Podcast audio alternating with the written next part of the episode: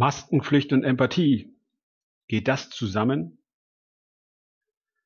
Kürzlich wurde ich auf den folgenden Leserbrief der 68-jährigen Sibylle in einer norddeutschen Zeitung hingewiesen. Zitat. Am Freitagnachmittag war ich mit einer Freundin im Aldi und war verwundert, eine Kundin ohne Maske zu sehen. Ich habe dann eine Verkäuferin, die in der Nähe stand, gefragt, ob sie die Maskenpflicht auch ansprechen, wenn jemand ohne unterwegs ist. Daraufhin drehte sich die Kundin um und fing lautstark an zu betonen, sie hätte ein Attest und wolle den Geschäftsführer sprechen. Dann aber schon sehr lautstark. Ich habe mit dem Handy ein Foto von ihr gemacht. Das hat sie sehr aufgebracht und sie rief lautstark schimpfend hinter mir her und meinte, das sind ja Zustände wie 1933.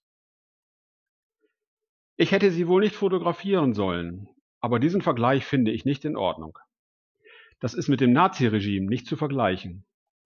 Außerdem habe ich mich ehrlich gefragt, wenn sie Probleme mit der Luft oder den Bronchien hat, wie konnte sie die ganze Zeit so laut schreien und hinter mir herlaufen, um mich ebenfalls zu fotografieren?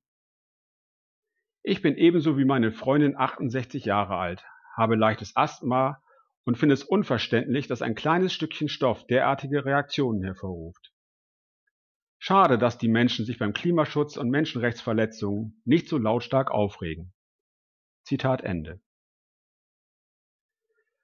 Bevor ich nun meine Meinung dazu sage und dir einige Fragen mit auf den Weg geben möchte, stelle ich Folgendes voran. Ich bin gegen eine Maskenpflicht im öffentlichen Raum.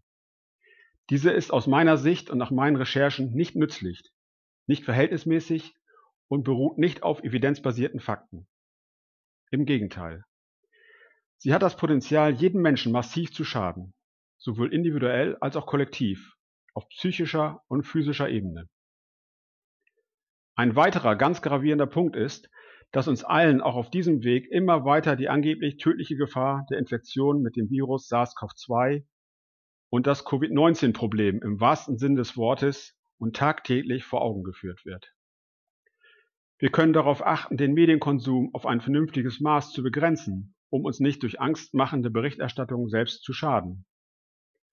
Durch den Anblick maskentragender Menschen werden wir dennoch immer wieder daran erinnert. Ich beobachte in meinem Umfeld sehr viele ängstliche und gestresste Menschen. Der zitierte Leserbrief macht auch den sozialen Aspekt der Maskenpflicht mehr als deutlich. Das soziale Miteinander und die Umgangsformen leiden ganz massiv. Sowohl Sibylle als auch die Kundin ohne Maske und vielleicht auch noch andere Beteiligte waren offenbar nicht mehr in der Lage, sich gegenseitig respektvoll zu behandeln und wohlwollend miteinander zu kommunizieren. Wir müssen in dieser schwierigen und seit Monaten unter unser aller Leben bestimmenden Frage nicht einer Meinung sein. Doch was hindert uns daran, vernünftig darüber zu sprechen und zu diskutieren? Ist es auch die Angst, die uns daran hindert? Die Angst um die eigene Gesundheit, vor einer Bestrafung, vor der weiteren Einschränkung unserer Freiheits- und Grundrechte oder vor, vor der Bedrohung der eigenen finanziellen Existenz?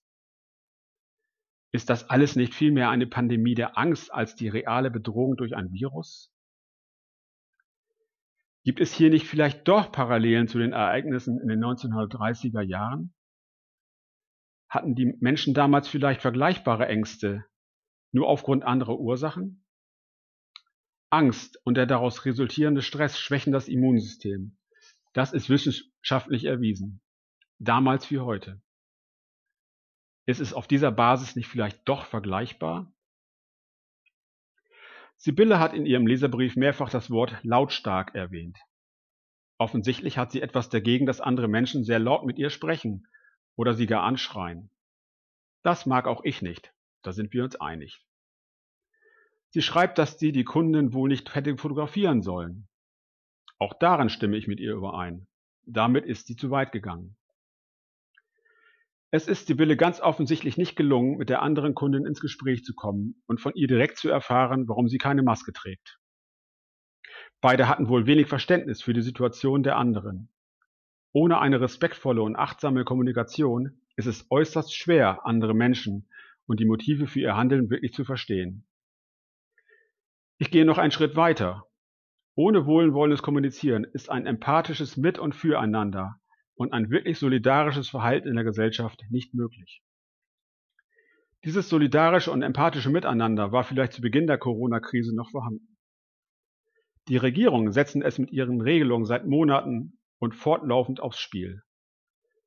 Das müssten sie eigentlich wissen. Warum tun sie das trotzdem weiter? Geht es ihnen tatsächlich und ausschließlich um unsere Gesundheit? Dann müssten die verantwortlichen Politiker und Führenden allerdings auch viel klarer die folgende Frage öffentlich beantworten. Sind die Entscheidungen und Verordnungen, auch die zur Maskenpflicht, verhältnismäßig und werden sonstige Gefahren für die Gesundheit der Menschen wie die sogenannten Kollateralschäden insbesondere unter ethischen und moralischen Aspekten angemessen berücksichtigt und abgewogen? Ich lade dich dazu ein, dir besonders diese Frage selbst zu stellen und zu beantworten.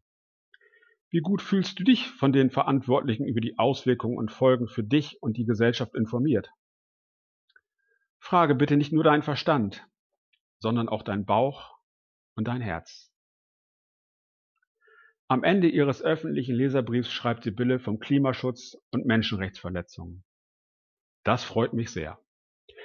Das zeigt mir, dass sie ein Mensch ist, dem die globalen und wirklich wichtigen Themen unserer Zeit bewusst sind. Wir brauchen Menschen, die sich mit Respekt, liebevoll und unmaskiert begegnen. Wir brauchen Menschen, die sich für das Wohl der gesamten Menschheitsfamilie, die Tiere und Pflanzen, die Erhaltung unserer Lebensgrundlagen und für Freiheit und Frieden einsetzen. Ob du das lautstark oder in aller Ruhe tun solltest, das überlasse ich gerne deiner Interpretation. Was wir heute mehr denn je brauchen, ist eine globale und allumfassende Empathie. Wir brauchen Menschen, deren Denken und Handeln sich nicht auf Eigensinn, Macht und Geld gründet. Es braucht Menschen mit einem Bewusstsein tief in ihrem Inneren, das auf das allumfassende Glück und die Liebe ausgerichtet ist.